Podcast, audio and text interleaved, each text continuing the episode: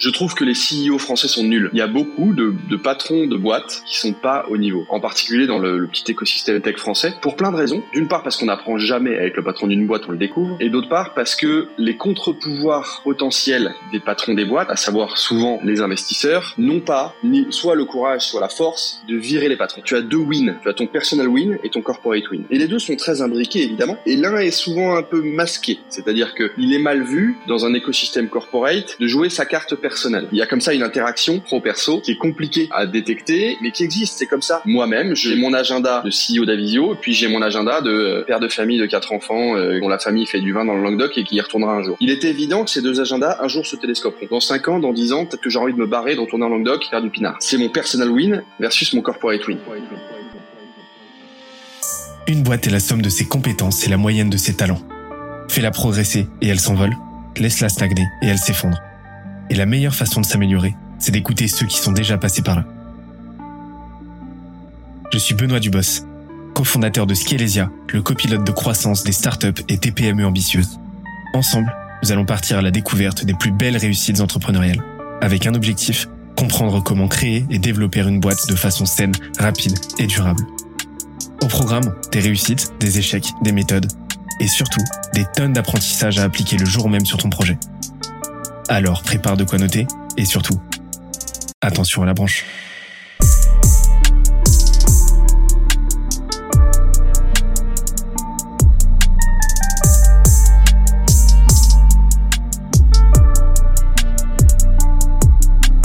Let's go. Et justement là, on, on, on, a amené cette idée un peu de de, de, de, de scale, hein, euh, passage de 0 à 1 puis de 1 à 10. Donc là, on a vu tout à l'heure comment vous êtes passé euh, bah de, euh, de 0 à 1 million hein, au final, parce que bah, l'année 2, donc l'année de l'atteinte du premier million a été dans la directe continuité de ce que vous avez fait en année 1. Et euh, aujourd'hui, bah, vous êtes quand même bien, bien, bien, euh, bien, bien, bien euh, euh, en très, très bonne voie pour aller chercher ce, ce, ce 10 millions. Aujourd'hui, comment est-ce que vous êtes structuré? Alors, donc, on en a très peu parlé. Je pensais qu'on en parlerait plus, mais c'est très bien. C'est-à-dire qu'on avait plein d'autres choses à se dire. Euh, nous, on a des filiales, donc on a les sept business units à Visio. À la tête de chacune des business units, il y a un business founder qui est le DG de cette boîte. Et c'est lui qui a l'ownership quasi complet de ce qui se passe dans cette boîte. Donc, à Visio, une résidence, business founder Calix Bonnet, euh, qui fait du DRH part-time et du recruteur part-time. C'est lui qui recrute, c'est lui qui pilote, c'est lui qui fixe ses prix, euh, c'est lui qui fixe euh, ses outils, son CRM, son reporting, etc. C'est lui le patron. Moi, je ne suis que l'apporteur de lead. Et puis, on a des routines de management, de prise de décision, etc. Parce que je suis euh, un peu comme son investisseur, tu vois, je suis Avisio et l'investisseur majoritaire d'Avisio une résidence, mais c'est lui le DG. Et la clé, c'est la multiplication des DG, la multiplication des patrons. Tu es bien, bien placé, toi et ta casquette, pour savoir que la valeur d'une boîte, c'est la valeur du patron. Euh, Aujourd'hui, ta boîte, c'est toi. Bon, eh ben si tu veux à un moment si tu veux faire grossir ta boîte bah, soit tu fais grossir Benoît Dubos c'est-à-dire tu ne fais plus que être l'égérie de ta boîte soit tu fais rentrer d'autres Benoît Dubos qui vont t'amener d'autres puissances patronales entre guillemets euh, et donc c'est le choix qu'on a fait avec ce modèle de speedboat où on crée des filiales avec des nouveaux boss. On démultiplie un la puissance de frappe, la puissance de commit, la puissance de décision, la puissance de, de, de, de travail, la puissance d'affichage, la puissance de responsabilité, en faisant rentrer des nouveaux patrons. Et c'est ça la secret sauce entre 1 et 10 millions, c'est multiplier les boss. C'est quoi euh, ton playbook? Parce que là, vous commencez à en avoir aujourd'hui. Euh, c'est quoi ton playbook pour lancer de nouvelles filiales? Euh, Maintenant, c'est effectivement, euh, c'est effectivement, euh, on commence à l'avoir bien théorisé, et notamment toute la partie qui n'est plus une négociation, qui est devenue un playbook sur le cadre de ce qu'on se facture entre entre groupes et, et, le cadre de la répartition de qu'est-ce qu'on amène comme pourcentage, qu'est-ce qu'on donne comme pourcentage de, qu'est-ce qu'on paye, etc. Qu'est-ce qu'on met comme trésorerie, qu'est-ce qu'on amène comme service gratuit pendant les six premiers mois, tout ça est, écrit, scripté. Parfois, ça on l'a scripté d'ailleurs dans le dur, en s'engueulant un peu parce que on n'était pas d'accord, mais on avait dit ça, mais en fait, ça s'est révélé comme si, etc. Donc, maintenant, quelqu'un qui ouvre une filiale chez nous, euh, tu vois, c'est sur des rails. Je vais pas du tout dire que c'est très simple parce que c'est très compliqué de lancer une boîte, mais il lance une boîte dans un écosystème qui est, assez euh, protecteur. Donc, ce playbook administratif est et juridique, il est maintenant euh, parfaitement cadré. Il y a une, un premier choix qui est est-ce que c'est le business founder qui nous amène l'idée ou est-ce que c'est nous qui cherchons le business founder pour développer l'idée? C'est assez structurant dans le playbook de lancement. Et ensuite, euh, effectivement, tout est assez rodé sur euh, la, la, recherche de marché. Aujourd'hui, quand on a une idée, premier truc que je fais, c'est d'envoyer un formulaire à nos, à nos 600 clients en disant salut les gars, j'ai cette idée, qu'est-ce que vous en pensez? Et on a euh, 80, 100, 120, 150 réponses de gens qui disent ouais c'est intéressant ou ah, c'est de la merde. Déjà, hop, t'as une première go no go décision. Est-ce qu'il y a un, marché d'upsell cross sell chez nos clients ou est-ce qu'il n'y a pas de marché? S'il n'y a pas de marché, est-ce qu'il y en a un autour de nos clients? Du coup, est-ce qu'on y va? Est-ce qu'on n'y va pas? Est-ce que du coup le fait de fait que ce soit fait au sein de l'écosystème Avisio, euh, il faut le faire ou pas. Et puis après, euh, recherche du business founder, s'accorder sur les modes de collaboration et la négociation de combien de parts, euh, combien ça coûte, combien de parts, est-ce que tu as un salaire d'Aiwan ou pas, etc.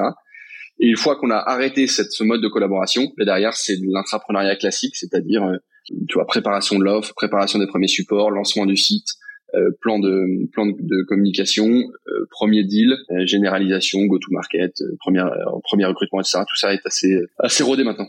Ok, donc là, là vous avez mis en place votre secret sauce. Donc il y a un playbook à la fois juridique, administratif, comme tu l'as dit, mais il y a aussi un playbook business c'est-à-dire bah, maintenant comment on crée le truc. Donc validation de marché, forcément, bah, vu que vous avez un écosystème, vous avez un, vous avez un levier qui est fou, qui est celui de votre communauté, de votre portefeuille. Tu peux valider le truc extrêmement rapidement euh, de cette manière-là et puis aussi potentiellement trouver tes, tes premiers clients hein, par, par l'effet de cross-sell. Ah bah, même euh, pas potentiellement, c'est c'est la promesse. C'est ça.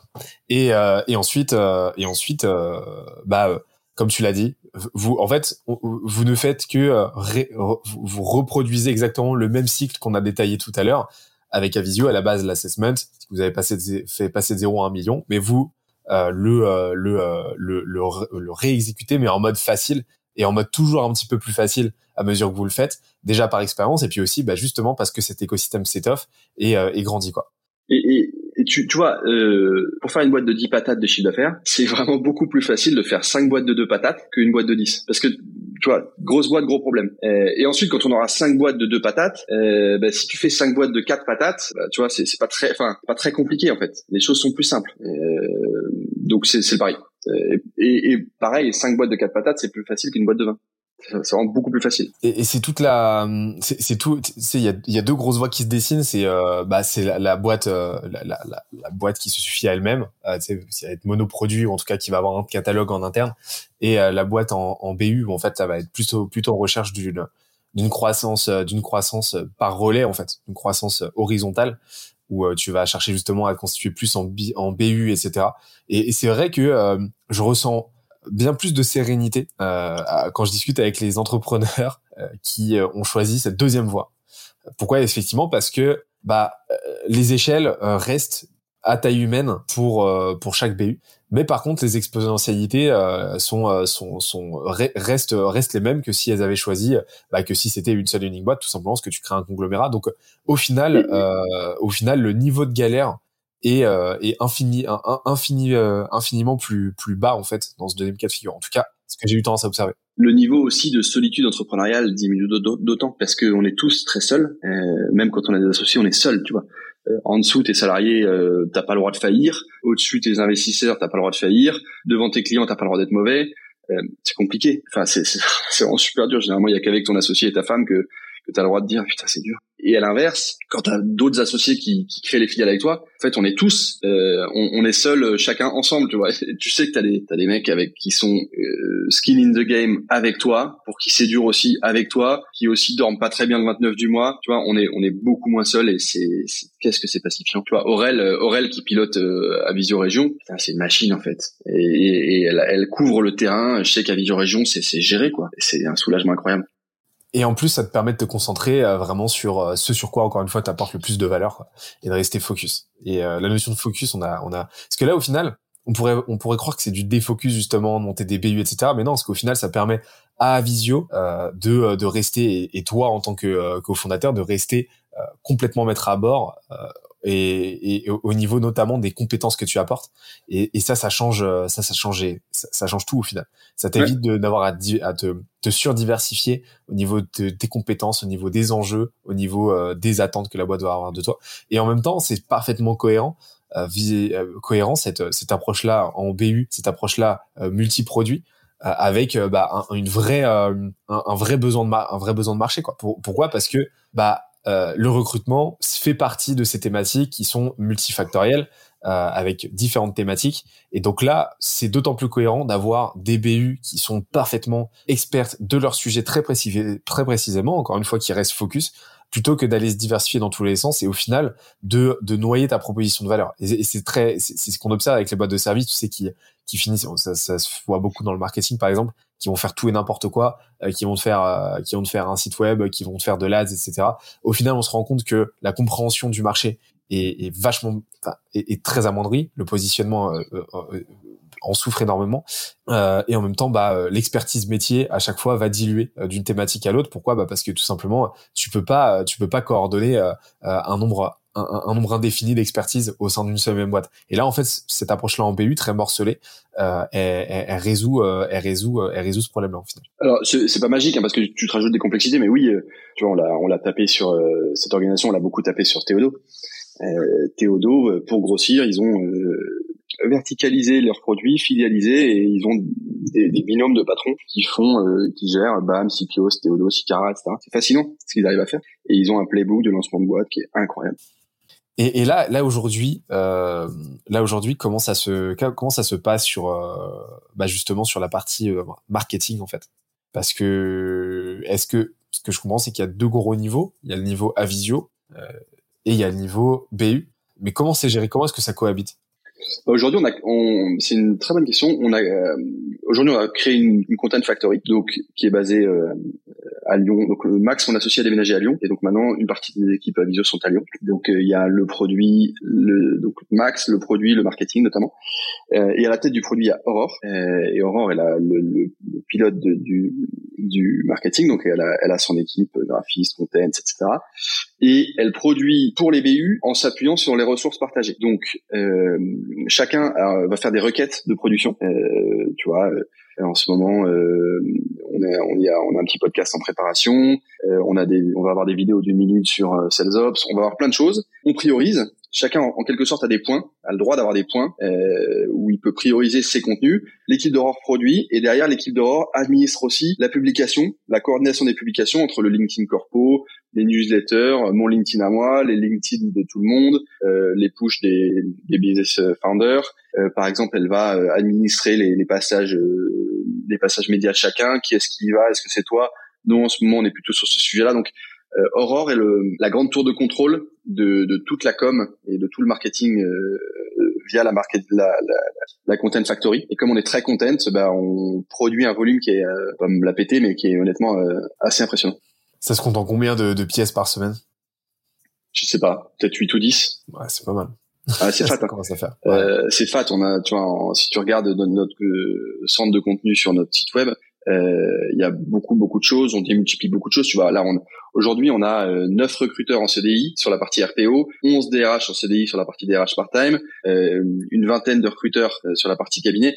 Tous ces gens-là, ils ont en plus des expertises qu'on va faire travailler. Donc, euh, tous nos DRH, ils produisent des articles sur leur spécialité, leur background, etc c'est des articles qui sont evergreen, qui sont chamés en SEO. Euh, et, et, donc, on, on a...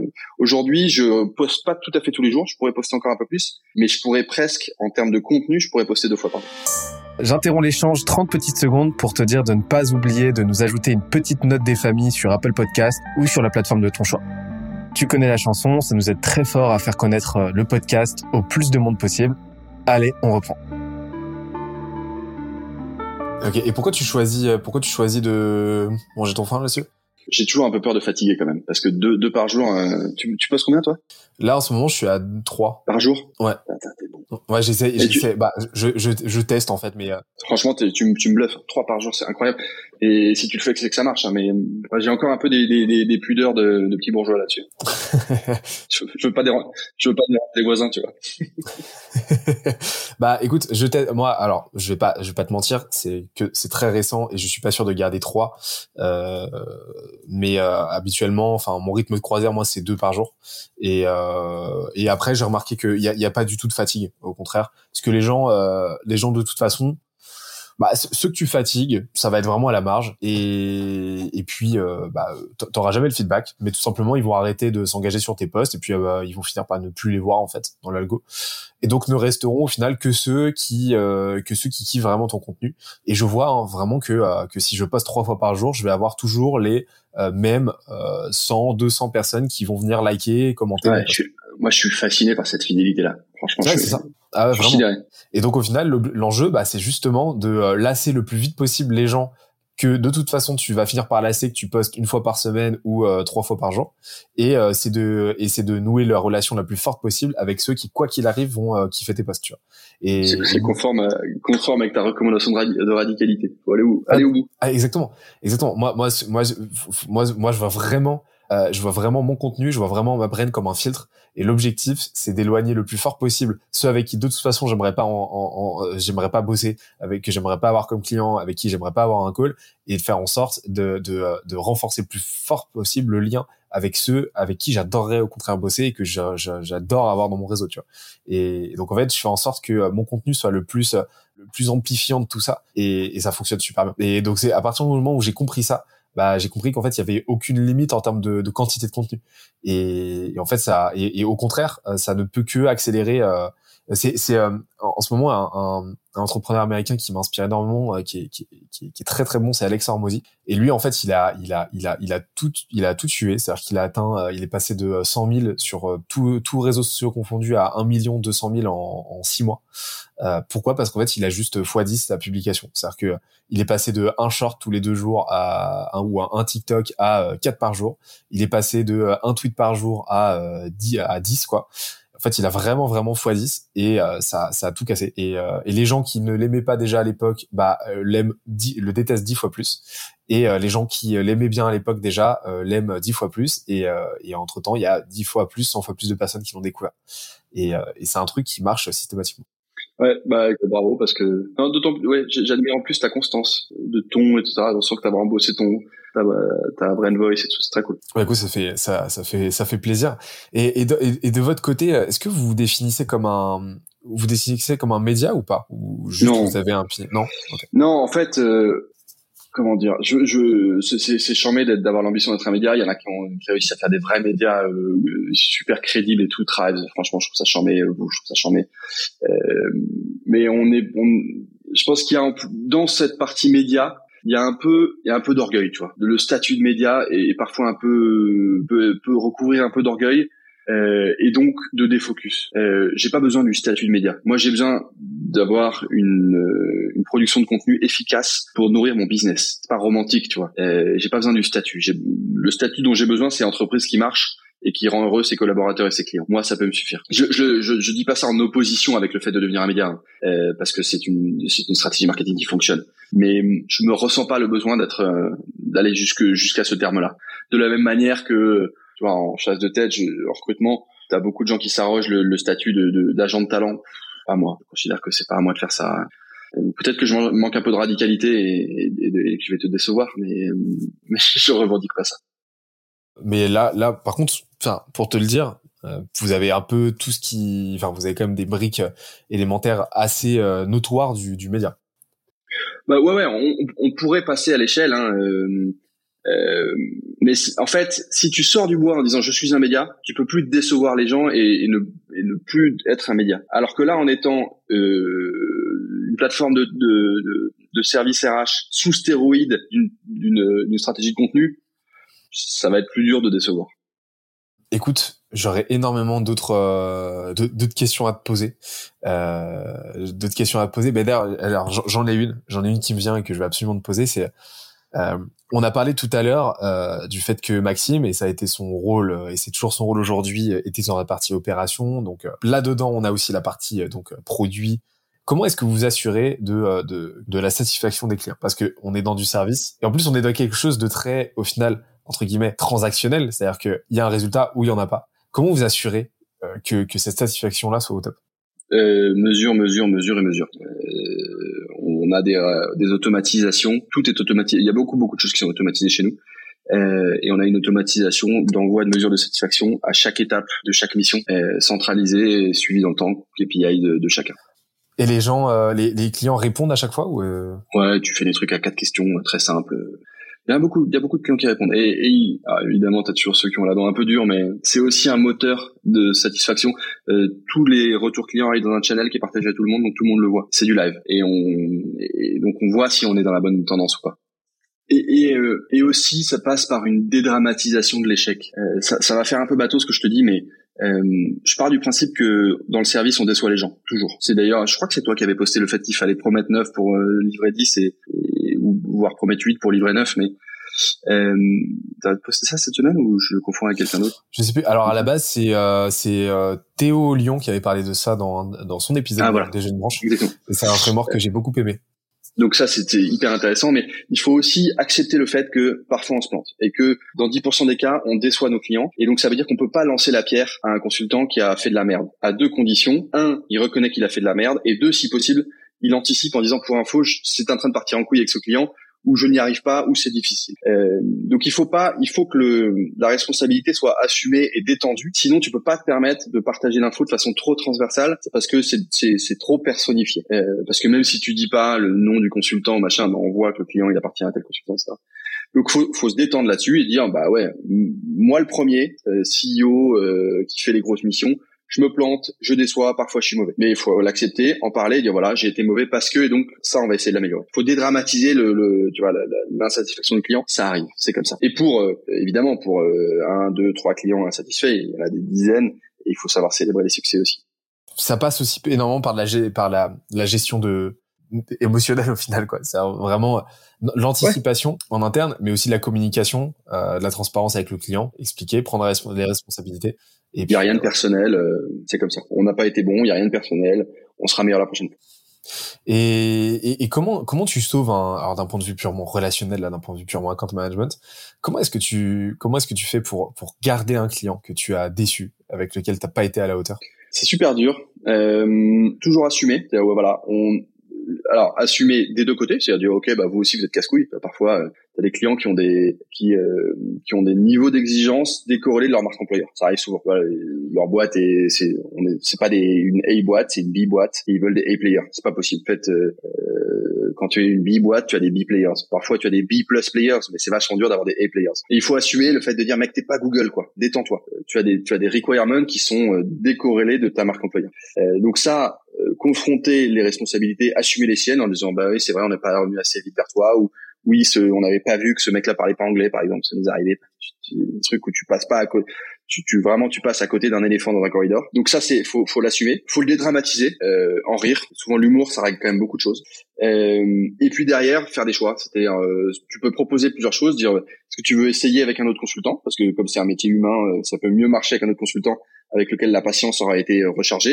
Est-ce que tu veux essayer avec un autre de TRH chez toi? Ça passera peut-être mieux parce qu'il y a quelque chose d'humain qui s'est cassé. Et puis parfois, faut assumer de dire bah écoute, voilà, on vous a déçu, euh, désolé. Et, probablement que vous nous en voudrez ou que vous nous aimez plus, mais du coup on s'arrête là, on est désolé, et puis peut-être qu'un jour on recommencera. Mais tu vois, dédramatiser. Il y a un client comme ça que j'aime beaucoup, mais on n'y arrive pas. On, les a déçus deux fois, et bah probablement qu'on n'y retournera jamais. Et pourtant on aime ce client, mais on a, on a été mauvais deux fois, donc on les a plus quoi mais voilà, prendre ses responsabilités et euh... et assumer. Et, et, en fait, souvent, un client où t'as merdé, t'as assumé. Alors, j'ai l'impression de dire qu'on est nul depuis tout à l'heure. En fait, on y a plein de clients qui sont très contents. Hein. Sinon, on serait pas la Non, non, mais en fait, c'est voilà. pas du tout. non, justement. Euh, je pense aussi qu'un client où t'as assumé ta merde, euh, tu vois, t'as pas été très bon. Euh, voilà, j'ai déconné, on s'excuse parfois. Euh, on reconnaît les torts de chacun, puis on se quitte bons amis. Euh, il te, il te savonnera pas la planche. Éventuellement, il dira, bah nous, ça s'est pas très bien passé, mais il dira pas, c'est des cons ou c'est des mauvais. Tu vois. Donc peut-être que ça limitera l'impact le, de ce réseau, notamment réputation de cet échec. Mais euh, parce que ça, c'est vraiment un truc auquel il faut être extrêmement vigilant, c'est ce référent négatif, parce que ça, c'est vraiment dans de grandeur que j'ai, que je me dis tout le temps, c'est euh, un client satisfait t'en fera venir vraiment tout juste, juste satisfait t'en fera venir entre 0 et 1. Ouais. Vraiment. Un client ravi, vraiment sur ravi, fan, t'en fera venir 3 ou 4 par d'un client vraiment pas du tout content, il t'en fera perdre 10. Ouais, j'avais pas exactement les mêmes chiffres, mais j'avais effectivement cette tendance-là. Et euh, alors, je, je, grossis le trait, mais justement pour euh, euh justement pour me dire, moi, voilà, en ordre de grandeur, si tu te fâches avec tes clients, ça peut être vraiment délétère à long terme.